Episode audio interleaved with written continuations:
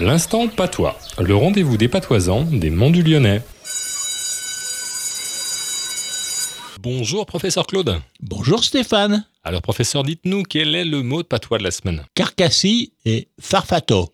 Carcassi et farfato. Qu'est-ce que ça veut dire Tousser. Mhm. En français, carcasser et farfauter. Mais tu carcasses, disons, dit-on à quelqu'un qui tousse terriblement. À quoi il réplique Non, je farfote. Un peu comme le souffle d'un petit chien dans un buisson. Alors, quand même, guérissez vite. Alors, souhaite un bon rétablissement. Merci professeur Claude. Rendez-vous la semaine prochaine.